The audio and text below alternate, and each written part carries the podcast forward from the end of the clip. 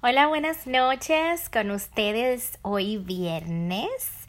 Best Mom for Real. Eh, hoy vamos a hablar de algo un poquito cómico. Eh, yo les hice una listita de las típicas mentiritas que le decimos a nuestros hijos. Y bueno, hice esto basado en como experiencias de otras personas porque obviamente mi bebé solo tiene dos años y también en basado en mi experiencia personal cuando yo era pequeña. Pero hay muchas cosas aquí que dan risa y muy ocurrentes que ya las tengo aquí bien anotaditas para cuando me toque a mí. Yo antes pensaba como que no, no le voy a decir mentira, no le voy a decir de Santa Claus, pero es una linda ilusión, ni del ratoncito, que en algunas partes dicen que es una, es una la de los dientes, en República Dominicana decimos el ratoncito, y bueno, hay muchas mentiritas que uno les dice, eh, pero me parece muy buena idea algunas, así que aquí les va. La primera, que siempre casi después de Santa Claus es la que más preguntan los niños, porque esa pregunta viene porque viene, es ¿cómo llegué al mundo? Pues en mi país se dice que fue la cigüeña. Eh, mucha gente ha tratado de como explicarle un poco mejor que tú estabas en mi barriga, pero entonces si tú tuviste un parto natural, vas a tener que hablar en mentira porque a un niño de tres años o cuatro años, ¿cómo tú le vas a explicar que tú tuviste que empujarlo de tu parte privada? O sea, no. Yo creo que lo mejor es hacerle el cuento de la cigüeña. A mí ese cuento me lo hicieron y yo realmente me lo creí por mucho tiempo. Así que la cigüeña con ustedes. Em, a mí lo que me habían dicho fue que eh, mami y papi querían un bebé, una niña, y que la habían pedido y que le habían pedido a la cigüeña y que la cigüeña vino y le puso la bebé en la barriga a mi mamá y entonces mi mamá se había hecho cesárea porque ella también es muy baja de estatura y, y eh, pues que, que de ahí fue que me puso la cigüeña y que de ahí fue que me, para que yo entonces pudiera crecer como así adentro de mi mamá y cuando ya yo estaba lista podía nacer y de ahí me sacó el médico, pero la cigüeña fue que me puso allá adentro. Así que oigan bien la cigüeña. Y Santa Claus, obvio que ya se sabe en el cuento de Santa Claus. Yo tengo que buscar bien cómo es que se le voy a hacer porque yo no sé bien, no me acuerdo cómo fue todo el asunto, que era un viejito, que del Polo Norte eh, tengo que ver cómo es que se le voy a hacer el cuento, pero yo sé que Santa Claus tiene un, cuento, un cuento y un origen. Eh, los Reyes Magos, señores, hay un cuento bueno de los, los Reyes Magos. A mi hermano, mi hermano era hijo único por ocho años hasta que llegué yo. Y bueno, una, en mi país se utiliza que a los Reyes Magos uno les deja cigarrillos, les deja, o yo creo que fue a Santa Claus, yo no sé. El caso es que ellos le pusieron cigarrillo, galletitas, que si leche para los, los camellos. Camello, eh. Ay, no, no son camellos, son reindeers. Ay, qué mal, qué mal. Yo sí tengo que practicar estos cuentos para hacérselo a él, porque yo no me acuerdo de nada. Pero resulta que fue que eh, mi mamá fumaba. Y pues cuando mi hermano se despertó en la mañana, vio que el cigarrillo tenía, porque le dejaban el cigarrillo de que fumado al niño para que viera que Santa Claus llegó. Y mi, mi hermano vio que el cigarrillo tenía pintalabios rojo. Y le dijo, mami, ¿qué pasó aquí? Santa Claus tenía pintalabios. Y mi mamá le dijo, no. Era que él llegó con su, con su esposa. Ese fue que él llegó con su esposa. Y eso a mí me dio una risa porque mi mamá tiene que ser muy ocurrente para que se salve de esa. Yo pensaba que eran los Reyes Magos, pero ese fue Santa Claus. Pero los Reyes Magos son, son tres, yo creo, cuatro. Ay, yo ni sé. Melchor, Gaspar y Baltasar. Sí, son tres. Y, y vienen y también dejan regalos por enero por ahí.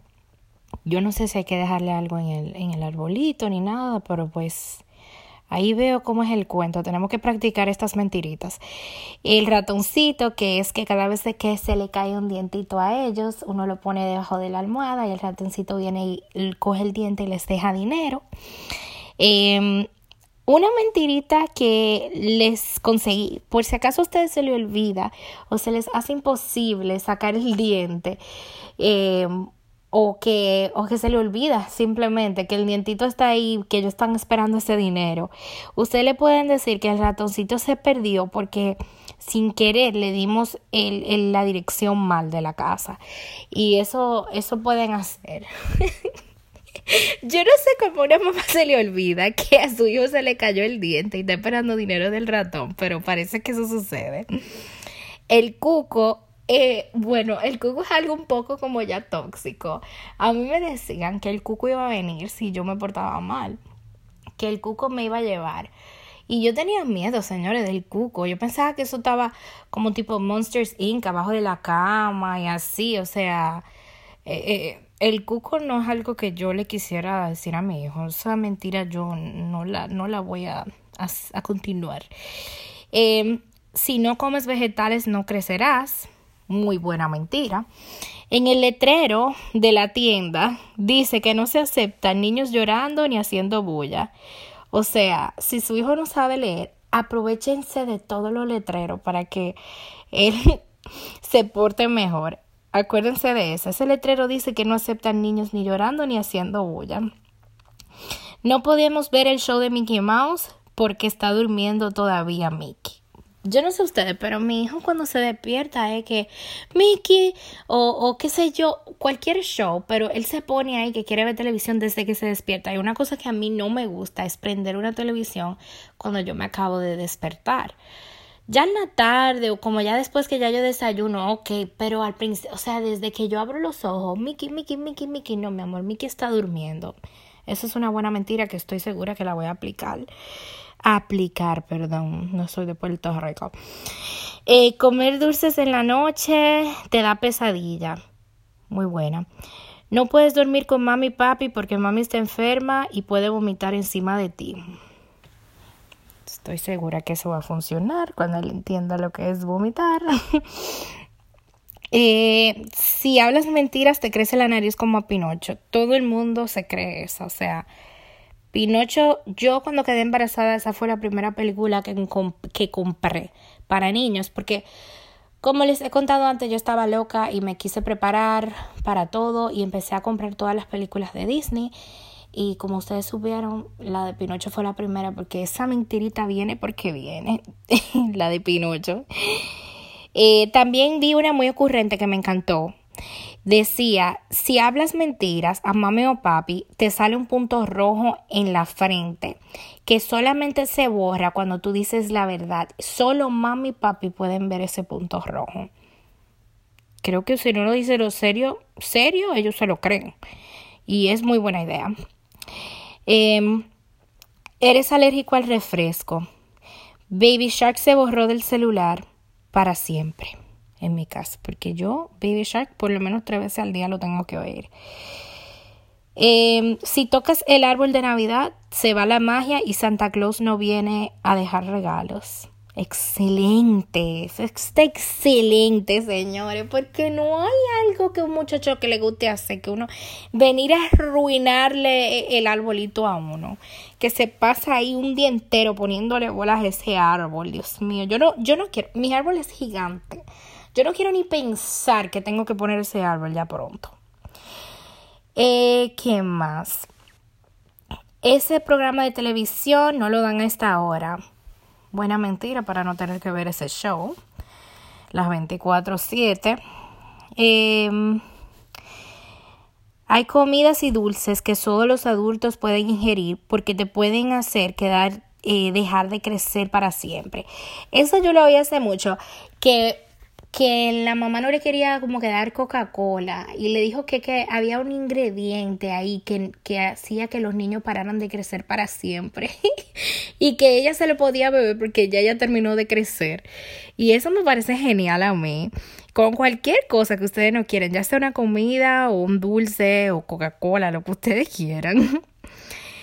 si no te duermes, el sol no vuelve a salir. Está buena, pero si a ellos les da trepito que el sol salga ahí, no le, no. El hada de los dulces se comió todos tus dulces de Halloween. Esa está muy cruel. Ese está, eso es un bullying, señores. Esa no se la hagan, pero bueno. Si ustedes no quieren que ellos se coman ese montón de dulce, yo dijera como que el hada de los dulces te escondió los dulces y ahora los tenemos que buscar. Y ahí dejarlo ahí con la tarea de que lo busquen todo el día. no puedes comer la comida que está comiendo mami porque está picante. Señores, yo sé que a veces uno no quiere compartir lo que está comiendo, así que ahí se las dejo. Está picante. Em, hubo una que decía que esa me encantó esa idea y de verdad la voy a decir que los detectores de humo de la casa, yo no sé, aquí en, en Estados Unidos casi todos los apartamentos de la casa tienen que tener detectores de humo decía que eh, eh, la mamá convenció a los niños que eso eran cámara por donde Santa Claus te ve todo el año y que si tú te portas mal no llegan regalo en diciembre. O sea que ya ustedes saben, hay cámara por todos lados. Esos niños tienen que estar en la línea. El parque está cerrando, ya tenemos que irnos. Ay, sí, señores, sí, porque honestamente a veces ellos no quieren irse de ese parque y uno con, su, con ese calor ahí. Ay, no, no, no, no, no, no, no. Están cerrando el parque. Los animalitos muertos en la calle, señores, eso es traumático. Cuando un niño ve eso por primera vez, ustedes díganle que ese animalito está durmiendo. Esa es la. Eso sí es una mentirita blanca que los va, le va a quitar ese trauma, porque de verdad que Qué pena que un niño tenga que ver un animalito muerto en la calle así. Aquí pasa mucho cuando los gatitos, porque hay mucho gato, también iguana y he visto ardillas y eso me parte del alma. Em, no venden baterías para ese juguete, ya están descontinuadas. Señores, como anillo al dedo. Para ese juguete que no se calla, ustedes lo apagan o le quitan la batería. No, mi amor, descontinuaron la batería, no se puede. si comes muchos vegetales, ya van a empezar a saberte como si fueran dulces. El truco de los trucos.